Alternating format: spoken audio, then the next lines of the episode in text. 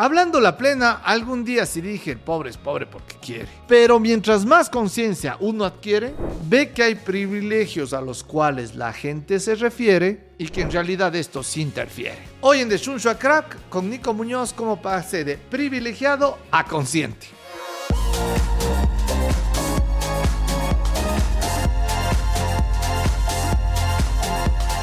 Tuve mi despertar probablemente a los 27 años, en donde dejo de actuar en piloto automático, que es lo que normalmente puedes llamar la crisis de los 40. A mí me pasó a los 27, en donde hasta eso para mí todo era dinero, dinero, trabajo duro, éxito, y, trabajaba para lo que mi ego y mi subconsciente en la mente decía.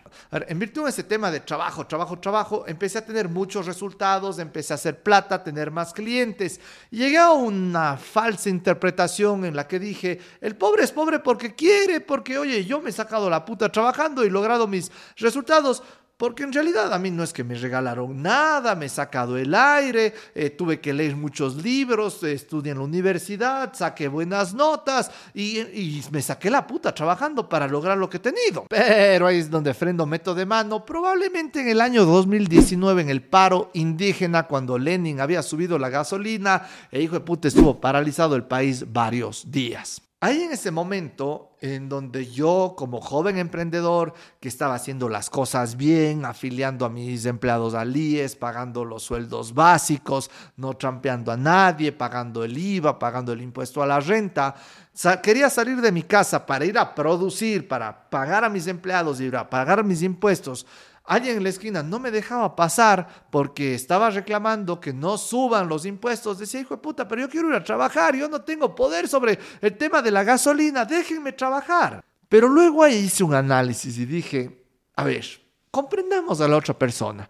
¿En qué circunstancias debería estar yo, Nicolás, para tener que cremar una llanta en la calle y no dejarle salir a todo un barrio a trabajar. Y es que cuando entiendes que ese campesino de origen indígena que estaba ahí en la esquina de mi casa, cerrando las calles, es una persona que no la está pasando bien en la vida, a la cual los políticos le llegan únicamente en campaña a ofrecer el oro y el moro, pero que en realidad tiene unas muy malas condiciones de vivienda. Que si es que yo, Nicolás, tengo cualquier problema, tengo alcance a algún, algún eh, asambleísta, al alcalde, algún concejal, algún ministro, escribile, que tengo esos privilegios de tener ese alcance, al menos a que me oigan. Pero si es que vas 500 años de tu vida en la que te han visto las huevas, has sido pisoteado, te han mentido, como que no justifico que invadan la vía y quemen llantas, pero sí entiendo de dónde se origina ese malestar. Y aquí es en donde uno va entendiendo las instituciones, en donde vivimos en una sociedad en las que por tu cara o por tu apellido te pueden discriminar. Y dejémonos de huevadas. Esto sucede así en el Ecuador. Esto es una realidad totalmente palpable.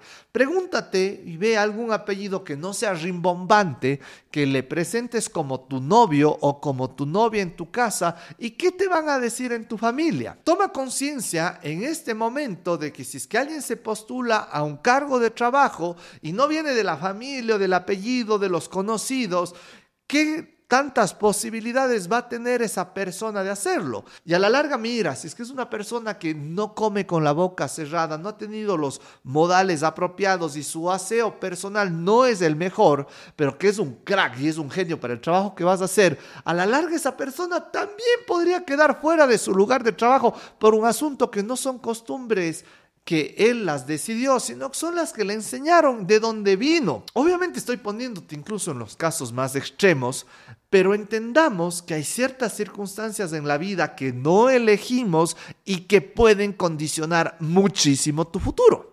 Cuando nosotros entendemos que la vergüenza más grande para el Ecuador se llama desnutrición infantil crónica y que en el área rural en donde están los campesinos el 50% de niños en esa área tiene desnutrición infantil crónica, lo cual hace que su cerebro no se forme correctamente y cuando llegan a querer entrar en la universidad al examen del CENESID, su, su cerebro que no estuvo correctamente alimentado hace que valgan paloma en los exámenes, les estamos condenando al 50% de la generación de toda la ruralidad a no poder tener estudios universitarios. Y que si vemos en los libros de González Suárez, él señala que los indígenas, tanto incas como cañaris, que habían al menos en esta parte del mundo, los manes no sufrían de desnutrición infantil. Esto empezó en la colonia, cuando se invierten papeles, hay una hegemonía de un grupo sociocultural y les vienen a imponer otro tipo de vidas mediante una cuestión que fue muy dura para nuestros antepasados. Pero entendiendo también que hoy somos producto de un mestizaje que fueron nuestros bisabuelos los que hicieron huevadas y como mestizos debemos de estar, dejar de estarnos quejando que españoles devuélvanos el oro, sino entender que debemos de empezar a ver hacia adelante a cómo solucionamos esto. Y llegué a la conclusión de ver que en las circunstancias actuales que está el Ecuador, un mestizo nacido en Cuenca tiene muchas más oportunidades que un indígena nacido en Alausí. Y muchas de estas cosas es solo por el apellido o solo por tu cara, que son cosas que tú lastimosamente no puedes elegir cuando eres niño, ya naces con ello, pero eso te va a condicionar mucho en tu vida. Y aquí es en donde llego al centro de este capítulo, que es entender los privilegios vienen de dos tipos de capitales, el capital económico y el capital social. Yo refunfuñaba porque en realidad capital económico mi familia no tuvo mayormente, eh, mi abuelito, fue, si bien fue a estudiar en el exterior, cuando regresó su repartición de la herencia, le dijeron, oye, vos ya estudiaste en el exterior, ya no te toca tantas hectáreas, pero él, ojo, él tenía capital económico y capital social, pero vendió sus hectáreas, se puso una fábrica de cerámica, vino la Segunda Guerra Mundial, se fue a la paloma. Mi abuelito, mis abuelitos pasaron circunstancias económicas difíciles y tuvieron cinco hijos y después nació el último que era mi papi, entonces no es que nació en cuna de oro. A mí, ya las hectáreas de mi abuelito, hijo de puta, no he visto una. Bueno, sí he visto, pero pasando en el camino a Riobamba, que decían, toda esa montaña era del abuelo. Y digo, ¿y qué pasó? Que se chuparon la plata, porque a mí no me tocó un trozo de montaña. Ya para mi generación ya no llegó plata. Mis papis vienen de una clase media que se han fajado trabajando, no han tenido mayor aporte económico, capital de sus padres. Y ellos, si hay algo que a mí me dieron, que es una educación universitaria, lo cual en este país constituye un privilegio brutal y además de educación universitaria privada. Pero tengo que entender que el gran privilegio que me han dado mis padres no es económico, es social que es un apellido que me ha abierto muchas puertas. Yo por el simple hecho de ser el Nicolás Muñoz, hijo de don Nicolás Muñoz y sobrino de don Javier Muñoz y sobrino de don Ricardo Muñoz, hay muchísimas puertas que se me han abierto. Y cuando tomé conciencia que si es que yo tenía algún otro compañero o compañera que era igual de crack, pero que no tenía un apellido, que ojo, no tengo yo un apellido rimbombante, tengo un apellido en donde mi familia ha hecho un par de cosas políticamente bien gracias a su capital social y en su parte económico que hubo antes, pero gracias a eso, en circunstancias iguales, mi apellido me abría algunas puertas. En otros casos, ventanas, pero me abría oportunidades en la vida. Y eso es una de las cosas que cuando las entendí, me apenó mucho y vi que yo tenía una gran obligación con esas otras personas que no tienen las mismas oportunidades de acolitarles a que puedan entrar al menos por una puerta o por una ventana a la casa de las oportunidades. Ahora, aquí hay algo que entender, que hay gente que dice, ah, sí, claro, como el man tiene el apellido, es Muñoz, los tíos eran alcaldes de Cuenca, el man tiene todo fácil, o sea, calma, cálmese señora, tampoco es así la huevada. Los apellidos y el capital social te abren puertas pero para quedarte adentro tienes que demostrar calidad. Y aquí es algo que es la parte que yo decía que me he rajado trabajando, que me he rajado leyendo libros para justamente demostrar calidad. Y este es otro punto en los cuales hay veces que yo he dado oportunidades a gente a que entren por la puerta, pero que no se han quedado con calidad adentro. Y hay casos en donde hemos tenido que despedir a empleados porque no tenían la calidad suficiente, a pesar de que quisimos darles la oportunidad. ¿Qué es lo que quiero que se queden dentro de esto? Es que hay un asunto que nadie te va a quitar nunca en tu vida, que es el tema de trabajar bien. Un producto, un servicio bien hecho es la esencia de todo lo que uno puede hacer y eso es lo que yo me he fajado. Sin embargo, mi apellido a mí me ha abierto tantas puertas y oportunidades, que es un privilegio que yo tengo en la vida que es algo que me genera una corresponsabilidad con las personas que no han tenido tantas oportunidades.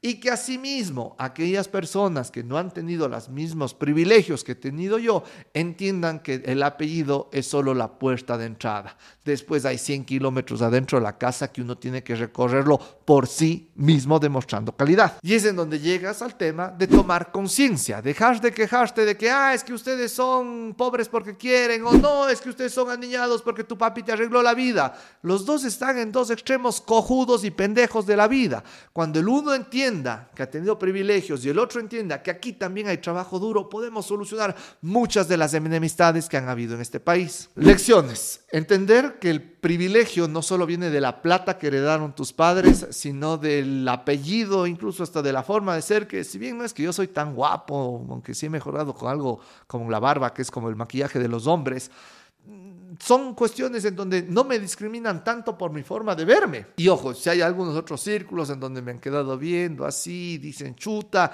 que últimamente menos, pero, pero el hecho de no ser Sukito Mishi, también hay cosas en donde me han batraseado, pero es un porcentaje mínimo. En general no me batrasean por mi forma de verme. En el 2024, ya les voy adelantando para la gente de la comunidad, vamos a hacer un evento solo de self-made millionaires, o sea, millonarios hechos a sí mismos, gente que ha generado más de un millón de dólares y que no ha recibido herencias, que va a ser un eventazo, que va a ser presencial en vivo. Y ahí estamos viendo si lo hacemos en Quito, Guayaquil o Cuenca. Vamos a ver qué dice la people. Y otra de las lecciones de esto es aprendamos historia. A veces nuestras realidades, haber forjado en una burbujita, el colegio privado, la universidad privada, nos forma una forma de ver la vida que a veces es medio cojuda. Pero el rato que vivimos, que leemos, que entendemos la historia, que entendemos de dónde venimos, podemos tener una mejor respuesta de hacia dónde vamos. Herramientas sugeridas en este capítulo es el libro ¿Por qué fracasan los países?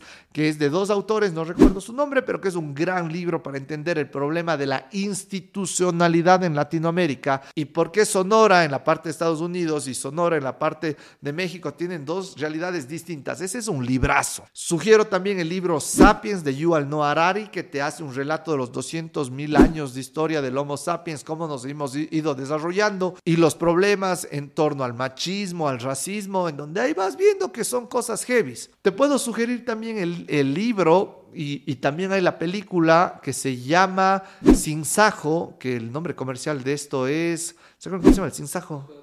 Los Juegos del Hambre, anótate un punto, Angelito. Estos juegos del hambre llegas a una inicial parte en donde hay 12 distritos y los primeros distritos son unos que están así súper bien, aniñadazos, con muchos privilegios, y los últimos distritos son los más batraciados, en los trabajos más feos. Y hay una reflexión en el libro de los Juegos del Hambre en donde ves que entiendes que ellos pueden tener una mejor vida y que tus malas circunstancias no son culpa de ellos, pero el rato que tienes hambre y tienes una vida dura y no puedes conciliar bien el sueño y pasas frío, como que sí te da un poco de coraje de por qué no todos tenemos eso que los otros les va tan bien. Sugerido también El poder de la hora de Edgar Toll, porque es un libro que te ayuda mucho a entender los niveles de conciencia y muchas cosas que hacemos desde el ego en los dos bandos. Y adicionalmente tengo la charla que se llama Hazte responsable, en donde te cuento la historia del Ecuador de una manera entretenida, que es una charla para empresas que tú puedas contratarle escribiéndonos a ventas arroba marcas que impactan.com. Y que entiendas que todo el éxito de esta movida la hago para que todos salgamos adelante sin dejar a nadie atrás.